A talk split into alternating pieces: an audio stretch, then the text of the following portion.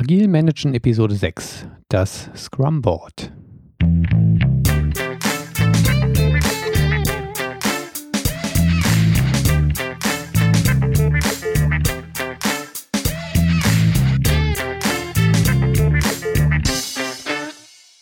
Herzlich willkommen bei Agil Managen, dem Podcast für Projektleiter und Führungskräfte in der Softwareentwicklung. Ich bin Sven Wiegand und biete dir Know-how aus der Praxis zu agilen Methoden, Mitarbeiterführung und effizientem Management, damit du dein Team zum Erfolg führen kannst. Ja, heute geht es um das äh, Scrum Board. Das ist das zentrale Planungswerkzeug des Teams. Wenn wir als Project oder Product Owner erstmal die, das Planungsmeeting hinter uns gebracht haben, dann arbeitet das Team autark und benötigt unsere Unterstützung nicht mehr. Es sei denn, es treten noch irgendwelche Fragen zu den Stories auf. Und während dieser Phase des autarken Arbeitens ist das Scrum Board das Planungsmittel und das einzige Planungswerkzeug, das das Team zur Verfügung hat. Deswegen ist es essentiell wichtig. Teams, die neu mit Scrum anfangen, da stellt sich immer die Frage nach dem, nach der Art des Scrum Boards. Wir sind Softwareentwickler, deswegen ist natürlich der klassische Reflex, wenn es darum geht, eine neue Methodik auszuprobieren, erstmal Google aufzurufen und zu sehen, was es für schöne Tools gibt, äh, womit man das Ganze elektronisch umsetzen kann. Ich kann davon nur abraten. Meine Empfehlung ist es wirklich mit einem analogen Scrum Board zu starten. Das Ganze bringt einige Vorteile mit sich. Und zwar hat das analoge Scrum Board den großen Vorteil, dass man alles auf einen Blick erfassen kann. Man muss nirgendwo scrollen, weder horizontal noch vertikal, sondern ich habe das Ding irgendwo an der Wand zu hängen und kann damit alle Sachen, die gerade anliegen, auf einen Blick erfassen. Das geht bei einem digitalen Board nicht so ohne weiteres. Hinzu kommt, und das klingt jetzt äh, merkwürdig, weil das passt so gar nicht zu Softwareentwicklern, kommt dieses haptische Erlebnis, wirklich eine Karte in der Hand zu haben und die auch wirklich ans Scrum-Board zu hängen. Das ist äh, tatsächlich was Besonderes und das kam tatsächlich mehrfach als positives Erlebnis in Retrospektiven auf, was man von Softwareentwicklern halt wirklich nicht denken würde.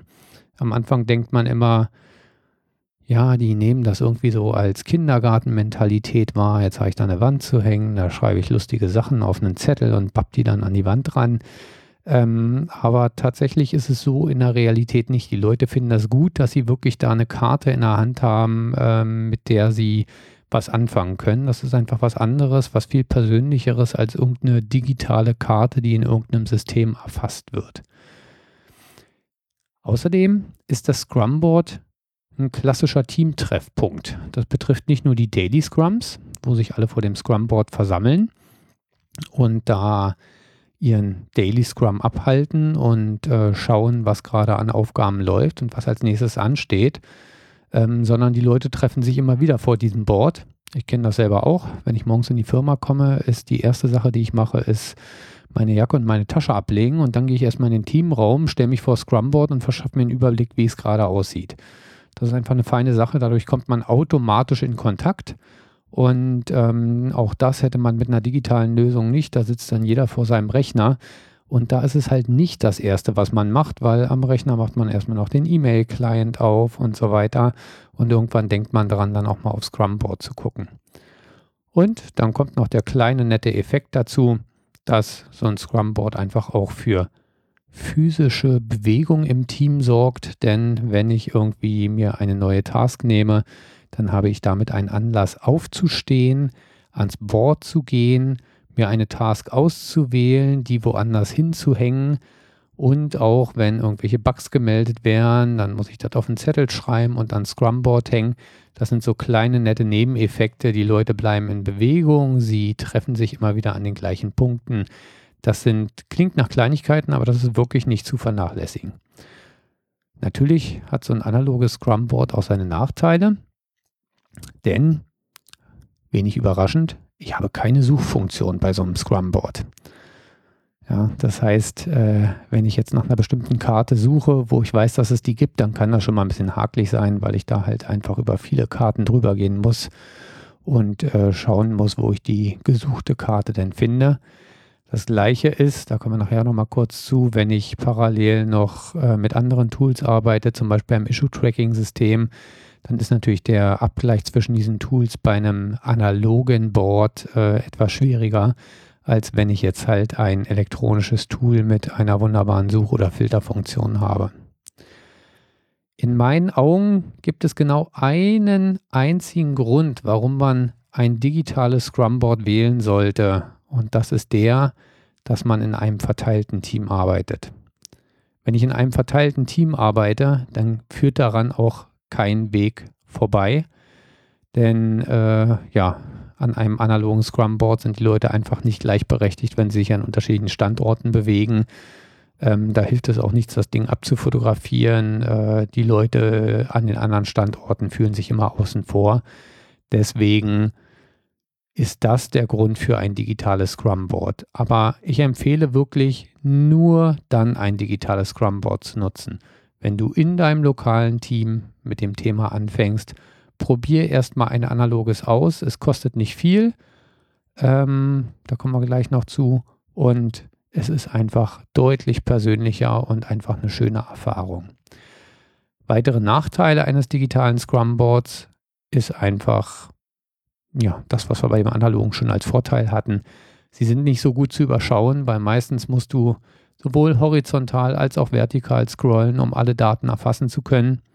Das heißt, du hast nicht diesen Effekt, du stehst davor und kannst mit einem Blick sehen, wo stauen sich gerade Sachen, äh, wie viel ist noch zu erledigen, wie viel ist schon erledigt, sondern man muss immer scrollen. Und ähm, es fehlt halt der soziale Aspekt des Treffens vor dem Board. Schon Daily Scrum ist mit einem elektronischen Board schwer, es sei denn, dein Unternehmen hat so viel Geld, dass ihr euch dann einen ich sag mal 72 Zoll Monitor hinstellt, wo das Scrumboard drauf abgebildet wird, dann kann das natürlich auch in elektronischer Form wieder eine Lösung sein. Ich werde am Ende nochmal auf äh, elektronische Tools eingehen, aber im weiteren Teil dieser Episode gehe ich erstmal von einem analogen Scrumboard aus. Wie setzt man so ein Scrumboard jetzt um, wenn wir von einem analogen ausgehen? Und da braucht man ja ein bisschen Material. Da gibt es verschiedene Herangehensweisen. Ähm, eine Möglichkeit ist die Nutzung eines Whiteboards. Kann dann gerade dann attraktiv sein, wenn ihr im Teamraum eh schon ein Whiteboard zu hängen habt. Ähm, dann ist das halt eine nette Alternative, um darauf auch das Scrumboard abzubilden. Der erste Reflex ist, dass man denn da mit Post-its arbeitet. Davon kann ich nur abraten, weil da tritt dann immer jeden Abend der Herbst ein und die bunten Blätter fallen gemächlich von dem Scrumboard runter, weil Post-its sind einfach nicht dafür geeignet, dass sie über einen längeren Zeitraum abgenommen, wieder angeklebt werden. Das hält einfach nicht. Das funktioniert nicht sonderlich gut. Das heißt, wenn du ein Whiteboard als Scrumboard nehmen willst, dann gibt es im Wesentlichen zwei Möglichkeiten. Die klassische Möglichkeit äh, ist die Befestigung von Zetteln mit Magneten. Da gibt es auch sehr schöne Lösungen, wo man in den Magneten dann noch Namensschilder mit einbringen kann, damit man dann auch sehen kann, wer arbeitet gerade an einer bestimmten Task. Eine etwas modernere Möglichkeit äh, ist die, dass man nicht Zettel verwendet, irgendwelche Klebezettel, sondern dass man die Statis verwendet. Das sind so, ja, ich sag mal, Plastikfolienkarten, die elektrostatisch geladen sind und die haften von selbst an einem Whiteboard, an einer glatten Oberfläche. Die kann man auch beliebig oft abnehmen und beliebig oft wieder anbringen. Ähm, allerdings sind die auch verhältnismäßig teuer. Also die sind einfach deutlich teurer, als wenn ich jetzt mit irgendwelchen Papierzetteln arbeite. Und wenn ich sie mit einem Stift beschrieben habe, dann muss ich sie halt auch am Ende wegschmeißen, wenn die entsprechende Task erledigt ist. Also bei Whiteboard sind Steadies und Magnete die beiden Alternativen, die zur Verfügung stehen. Beides ist nicht ganz billig, auch so ein Whiteboard in einer anständigen Größe. Ich empfehle mindestens 1,80 Meter mal 1,20 Meter ähm, sind relativ teuer. Eine sehr billige Lösung hingegen ist die klassische Pinnwand, also eine Korkwand. Ähm, Wie gesagt, Größe 1,80 x 1,20. Ich packe da einfach mal einen, einen Amazon-Link in die Show Notes, weil die sind auch gar nicht so leicht zu finden in der Größe. Und eine Korkwand ist nicht nur von der Wand her billig, sondern darauf kann man dann auch billige Materialien nehmen. Ähm, in meinem Team nutzen wir tatsächlich eine Korkwand, dann mit entsprechend Post-its und Pins. Warum Post-its? Die haben den Vorteil, ich kann die erstmal schnell ranbappen. Für einen kleinen Moment halten sie auch von selber und dann kann ich sie mit den üblichen Korkwand-Pins entsprechend befestigen und damit halten sie absolut zuverlässig, egal wie oft ich sie umhänge. Also eine sehr kostengünstige Lösung, die aber sehr pragmatisch ist und einfach klasse funktioniert. So, auf dieser ähm, Scrum, auf diesem Scrum-Board, egal wie ich es umsetze, ob mit Whiteboard oder Korkwand, muss ich dann auch einige Bereiche abgrenzen. Zum einen sind das mindestens Spalten, verschiedene Spalten, die da abgegrenzt werden. Zum anderen können zusätzlich Swimlanes hinzukommen. Da komme ich später nochmal kurz drauf. Ähm, ist natürlich auf dem Whiteboard besonders einfach. Da kann ich einfach einen Stift nehmen, möglichst einen Whiteboard-Marker und nicht einen Flipchart-Marker, damit ich es auch irgendwann mal wieder ändern kann. Aber auch auf einer Korkwand gibt es verschiedene Möglichkeiten. Entweder nehme ich billiges äh, Krepp-Klebeband, das kann man da wunderbar raufkleben, um da Linien zu machen und kriegt es auch sehr leicht wieder abgezogen. Oder man nimmt irgendwelche Bindfäden, die man dann zwischen äh, Korkwandpins aufspannt. Ähm, aber die Krepp-Klebeband-Variante ist die einfachere. Okay, jetzt habe ich mein Scrumboard an der Wand zu hängen. Jetzt ist natürlich die entscheidende Frage, wie sieht die Struktur von so einem Scrumboard aus? Jeder, der schon mal Kanban gemacht hat, ist hier im Vorteil, weil ein Scrumboard ist nichts anderes als ein Kanban-Board, nur in einer speziellen Ausprägung. Ein wichtiger Punkt ist, das sagte ich am Anfang schon, das Board gehört dem Team. Das heißt, es liegt in der Verantwortung des Teams, sich dieses Board zu strukturieren und die Struktur gegebenenfalls über die Zeit hinweg anzupassen. Das Minimum ist, dass ich auf dem Scrum-Board vier Spalten habe. Am linken Rand eine Story-Spalte. Da werden zu Beginn des Sprints die ähm, Stories aufgehängt mit all ihren Akzeptanzkriterien. Dann gibt es eine Spalte offen. Da kommen die Tasks hin, die noch nicht angefasst wurden, die noch zu erledigen sind. Dann gibt es eine Spalte in Arbeit. Da hängen überraschenderweise die Tasks, die gerade bearbeitet werden. Ähm, und dann gibt es natürlich noch eine Spalte erledigt, wo die Tasks hängen, die bereits erledigt wurden. Das ist die minimale Struktur eines Scrum-Boards. Man kann diese dann noch erweitern. Zum Beispiel eine gängige Geschichte ist, dass ich noch irgendwo einen Bug-Bereich habe oder einen Prioritätenbereich, ähm, wo ich Sachen erfasse, die eine höhere Priorität haben. Das kann entweder in Form von Spalten erfolgen, von weiteren Spalten, oder ich kann auch vertikale Bereiche abtrennen. Das nennt man dann üblicherweise Swimlanes, wie die Schwimmbahn in einem Schwimmbecken, ähm, wo man dann halt, ja, wie gesagt, einen vertikalen Bereich abtrennt, wo dann auch wieder Karten drin hängen. Weitere Sachen sind, wenn ihr mit Code Reviews arbeitet, dann kann es zum Beispiel noch einen Bereich Review geben. Es könnte einen Bereich QA geben und alles, was sonst irgendwie noch denkbar ist und was Sinn macht. All diese Bereiche, da muss man entscheiden, wie man das auf dem Board strukturiert. Wie gesagt, als Spalten oder als Swimlanes. Was hängt jetzt in diesen Bereichen drin? Da hängen Karten drin. Da unterscheiden wir zwischen zwei Kartengrößen. Es gibt die großen Karten und die kleinen Karten. Bei den großen Karten würde ich erstmal starten mit grünen, gelben und roten. Die grünen Karten markieren oder signalisieren geplante Tasks. Das heißt, das sind Sachen, die von Anfang an des Sprints geplant sind. In einem Sprint treten auch ungeplante Tasks auf. Ja, Sachen, die bei der, die im Planungsmeeting vergessen wurden ähm, und äh, da einfach nicht berücksichtigt wurden die erfasst man dann auf gelben Karten. Somit hat man den Vorteil, dass man sofort anhand der Farben unterscheiden kann, was war ursprünglich geplant und was ist später neu hinzugekommen. Und natürlich gibt es auch noch Fehler. Das können Fehler sein, die von außerhalb gemeldet wurden oder die vom, von intern vom Team entdeckt wurden. Die werden auf roten Karten erfasst. Ich sagte schon, wir haben zusätzlich auch noch kleine Karten. Ähm, was sich da in meinen Teams etabliert hat, ist, dass sie zum Beispiel in der In-Arbeit-Spalte auf die großen Karten eine kleine Karte raufpappen, auf der der Mitarbeiter vermerkt ist, der diese Karte gerade bearbeitet, der an dieser Task arbeitet. Das heißt, die Mitarbeiter haben sich einmal ähm, ja, Mitarbeiterkarten erstellt. Bei den einen steht da nur der Name drauf, bei anderen, die waren ein bisschen kreativer, die haben da kleine Bildchen drauf gemacht. Und wenn sie sich eine Task nehmen und die in die Innenarbeitsspalte hängen, dann bappen sie da ihre Mitarbeiterkarte mit drauf und somit weiß jeder sofort, wer woran arbeitet. Dann gibt es noch kleine blaue Karten, ähm, kleine blaue Post-its, die klebt man auf die anderen Karten drauf, wenn diese Tasks gerade blockiert sind, wegen was auch immer. Dadurch hat man den Vorteil, wenn man aufs Board drauf guckt und man sieht eine große Karte mit einer kleinen blauen drauf, dann weiß man sofort, da ist gerade irgendwas, äh, wo ja, eine Blockade behoben werden muss. Ein schöner Indikator für den Scrum Master sollte natürlich auch im Daily Scrum entsprechend ähm, ja, der entsprechende Entwickler nochmal mitteilen, dass da eine Blockade ist.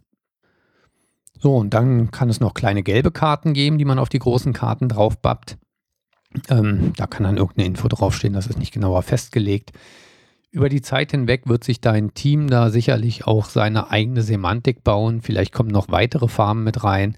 Aber das ist erstmal ein schöner Satz, mit dem man starten kann. Also große Karten, grün für geplante Tasks, gelb für ungeplante Tasks und rot für Fehler. Bei den kleinen Mitarbeiterkarten, welche Farbe auch immer, blaue Karten für blockiert und gelb für entsprechende Infos zu einer Task. Zusätzlich kann es noch Sonderkarten geben. Da entfalten die Teams auch ungeahnte ähm, Kreativität. Zum Beispiel, wenn die Continuous Integration oder die automatischen Tests kaputt sind, dann ist das eine Sonderkarte, die dann gerne, wenn es eine Prio-Spalte gibt oder einen Prio-Bereich, da reingehängt wird und signalisiert, passt auf, hier ist die Continuous Integration oder hier sind die automatischen Tests kaputt. Und ähm, das ist dann ein Signal für alle Entwickler. Der, der sich als nächstes was Neues sucht, sollte sich dann erstmal diese Karte nehmen. Bei uns ist da zum Beispiel äh, einer der künstlerisch kreativeren Entwickler, der hat da auf einen Zettel den guten Jenkins gemalt, den Butler, der im Jenkins im äh, Icon auftaucht und der hängt dann immer in der Prio-Spalte, wenn unser Jenkins kaputt ist und im Idealfall nimmt sich dann der erste Entwickler, der gerade eine neue Task sucht, diese Karte hängt sie in die Innenarbeitsspalte und hängt da wiederum seinen Namen drauf. Als Empfehlung für die Struktur des Scrum-Boards kann ich mitgeben, klein starten und kontinuierlich anpassen. Das heißt, klein starten ist mit dem minimalen Satz von Spalten. Gerade am Anfang, wenn ich noch keine Erfahrung habe, mache ich mir meine Story-Spalte, meine offen in Arbeit und erledigt Spalte und dann fange ich Stück für Stück an, das entsprechend ähm, aufzusplitten und zu erweitern. Bei uns ist dann über die Zeit hinweg genau dieser Prio-Bereich entstanden, den ich eben benannt hatte. Der wird nicht als extra Spalte gemacht, sondern weil das Board halt nur eine begrenzte Breite hat, wird das bei uns in der Offenspalte als vertikaler Bereich am oberen Rand abgegrenzt. Und da hängen dann zum Beispiel Bugs drin oder dringende Tasks, die irgendwie äh, später entdeckt wurden oder notwendig sind. Oder halt die eben schon erwähnte Jenkins-Karte, die hängen dann in diesem oberen Prio-Bereich. Bei uns zusätzlich entstanden ist dann noch ein QA-Bereich, auch wenn sich das teilweise mit den Karten doppelt, da komme ich gleich noch drauf, um einfach zu signalisieren, was gerade in der QA rumhängt. Wie kommen jetzt Karten in diese verschiedenen Bereiche rein. Also das heißt, wie passiert die Befüllung und äh, Pflege dieses Scrum-Boards? Nochmal, das Scrum-Board gehört dem Team und auch das Team ist alleine für die Struktur, für die Befüllung und für die Pflege dieses Boards verantwortlich. Befüllt initial wird das Scrum-Board im Planungsmeeting. Ja, wir erinnern uns, das Planungsmeeting hat zwei Teile. Im ersten Teil entscheidet das Team, welche Stories es reinnehmen möchte in den aktuellen Sprint. Im zweiten Teil geht es dann wirklich darum, diese Stories in einzelne Tasks aufzugliedern. Tasks, die möglich nicht, möglichst nicht größer als ein Personentag sind. Und diese Tasks sind genau das, was an Scrumboard wandert beziehungsweise als erstes wandert in die ganz linke Spalte wandern die Storykarten. Man kann auch dahin gehen, dass man jede Story als einzelne Swimlane, also vertikalen Bereich über das ganze Board zieht. Und dann hängt man in der offenen Spalte sämtliche Tasks zu dieser Story rein und ähm, hat damit auch sehr schön die Zusammengehörigkeit zur Story gezeigt. Diese einzelnen Tasks werden dann auf grünen Zetteln erfasst, wie wir es eben schon erwähnt hatten. Und da sind dann typische Themen drin, wie, ich weiß nicht, wenn ich eine Schichtenarchitektur habe, kommen so eine Karten wie ähm, Datenbank oder Datenmodell anpassen, Webservice anpassen, Service Layer anpassen, UI Layer anpassen, JavaScript erstellen und so weiter aber auch Prozessgeschichten wie zum Beispiel Code Review durchführen, QA durchführen und da an der Stelle sieht man auch schon so ein bisschen die Doppelung. Wenn wir wirklich hingehen und sagen, wir machen uns einen eigenen QA-Bereich, dann habe ich in diesem Bereich natürlich maximal die QA-Karten zu einem späteren Zeitpunkt zu hängen. Das klingt ein bisschen ähm, nach Doppelung. Ja, ich habe einen QA-Bereich und da hängt eine QA-Karte drin. Nichtsdestotrotz können diese getrennten Bereiche einfach hilfreich sein, um sofort zu erkennen, wo gegebenenfalls irgendwelche Engpässe sind. An der Stelle gibt es auch eine kleine Abweichung zu einem klassischen Kanban-Board. Bei einem Kanban-Board wachseln, äh, wandern im Prinzip eher die Anforderungen durch das Board durch, also zum Beispiel die Storykarte und die Stelle, wo die Storykarte hängt, in Arbeit, ähm, QA, Code Review signalisiert, was gerade an dieser Story gemacht wird. Bei Scrum splitten wir die Story halt auf in einzelne Tasks und diese Tasks wandern durch das Board durch und die Task selber hat natürlich auch schon eine Semantik. Okay. Während des Sprints können auch noch Karten hinzukommen. Das hatte ich eben schon erwähnt. Häufig werden in der initialen Planungsphase einfach bestimmte Tasks vergessen und das Team identifiziert sie später, wenn sie an einer bestimmten Story arbeiten und die kommen dann entsprechend auch an das Board noch ran auf andersfarbigen Zetteln, damit ich sie sofort unterscheiden kann.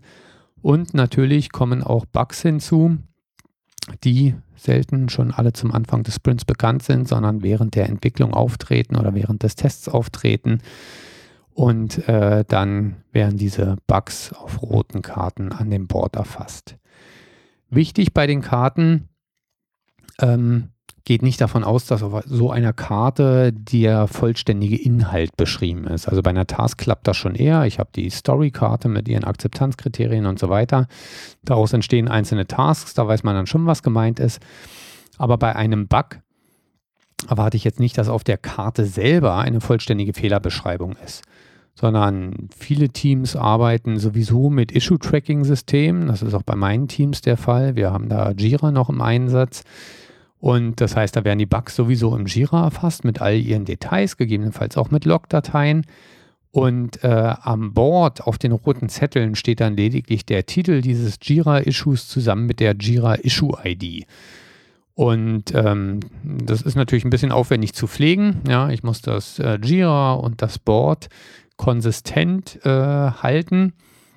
Aber dafür ist das Board das eine und einzige Planungswerkzeug und Verwaltungswerkzeug, was das Team hat. Und wenn ich da lang gehe und mir eine rote Karte raussuche, dann muss ich mir die Details halt entsprechend aus dem Jira raussuchen. Wie gehen wir bezüglich der Tasks mit dem Jira um?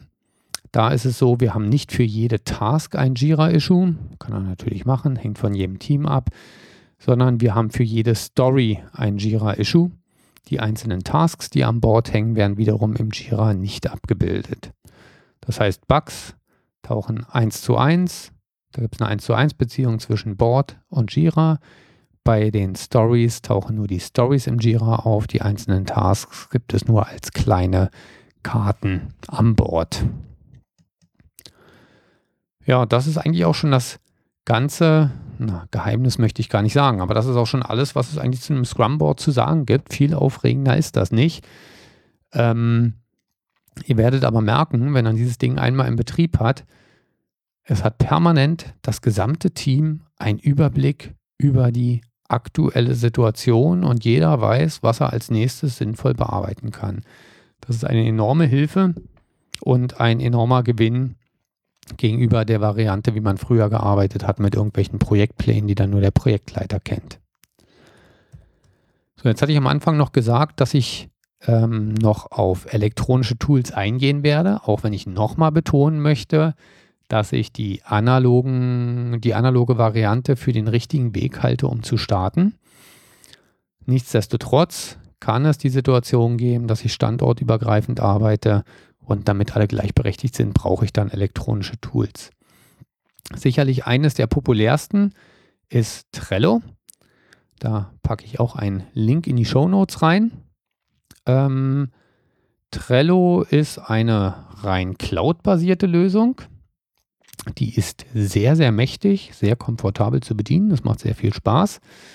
Und ähm, es ist auch kostenlos. Also auch für Unternehmen bietet die kostenlose Variante alles, was man braucht, um damit sinnvoll seine Projekte strukturieren zu können. Es kann beliebig viele Mitarbeiter geben. Äh, man sieht dann auf den einzelnen Karten die Mitarbeiter-Icons der Mitarbeiter, die gerade daran arbeiten. Man kann Kommentare vergeben. Man kann Labels zuweisen. Das ist dann auch die Alternative zu den Post-it-Farben bei analogen Medien, weil unterschiedliche Farben bieten die Karten im Trello nicht. Ähm, das muss ich dann halt entsprechend über Labels abdecken. Einzige Einschränkung ist, es ist eine rein spaltenbasierte Lösung. Das heißt, ich kann mir beliebig viele Spalten im Trello anlegen und kann die Karten zwischen diesen Spalten hin und her schieben. Bei einem analogen Board habe ich halt den Vorteil, dass ich auch in einer Spalte mir nochmal einen vertikalen Bereich abtrennen kann als Swimlane und mir so das Board einfach nochmal ein bisschen, ähm, ja, ein bisschen spezieller strukturieren kann. Aber ansonsten, wenn ich auf eine digitale Lösung angewiesen bin und mit einer Cloud-Lösung leben kann, dann kann ich Trello wirklich empfehlen. Ich habe es auch selber schon in einem standortübergreifenden Team genutzt und das hat wunderbar funktioniert mit den Nachteilen, die ich am Anfang schon erwähnt hatte. Bei Trello muss man halt sowohl vertikal als auch horizontal scrollen, je nachdem, wie viele äh, Karten man da im Einsatz hat. Wir haben es bei Trello so gemacht, dadurch, dass ich die Stories nicht als Swimlanes einbauen kann, haben wir es so gemacht, dass wir für jede Story eine Spalte haben, wo die initialen Karten, die initialen Tasks drin sind. Und somit haben wir die einzelnen, ja, wie gesagt, die einzelnen Stories über Spalten abgegrenzt. Der Spaltentitel ist dann auch der Name der Story. Und erst wenn dann eine Task in den Zustand in Arbeit wechselt, dann geht sie in die allgemeine in Arbeit Spalte, wandert dann weiter durch die QA-Spalte bis zur Erledigt-Spalte. So, weitere Lösungen digitale Lösung, die ich allerdings selber noch nicht getestet habe. Das ist zum einen das Jira Agile. Also wenn man Jira eh schon im Einsatz hat, gibt es halt dieses Agile Add-on, was alles andere als preisgünstig ist. Und ja, ich sag mal, Jira lebt ja davon, dass die Issue verschiedene Status haben und diese Status werden dann im Prinzip als Spalten abgebildet und dann kann man auch da bequem per Drag and Drop die Karten zwischen den verschiedenen Spalten hin und her schieben und damit im Prinzip den Status des Issues ändern. Wie Jira selbst gilt auch bei Jira Agile, wenn ich Jira als äh, gehosteten Service, als Cloud-Lösung nutze, Dann kann ich das Agile It On auch äh, nutzen. Oder ähm, ich kann Jira natürlich auch als Self-Hosted Variante nutzen und habe das Ganze somit in meinem Unternehmen drin. Ist ja für viele Unternehmen doch auch wichtig, dass die Daten wirklich im eigenen Rechenzentrum bleiben.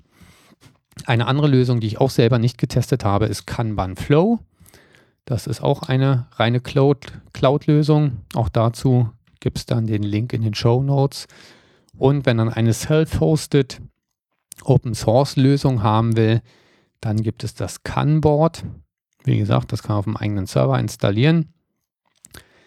Wirkt allerdings sehr rudimentär, also macht jetzt bei Weitem nicht so viel Spaß wie Trello zum Beispiel. Das, da merkt man halt schon, dass es eine sehr ja, Basic-Lösung, eine rudimentäre Lösung ist. Das war es auch schon zum Thema Scrumboard. Mehr gibt es da gar nicht zu sagen.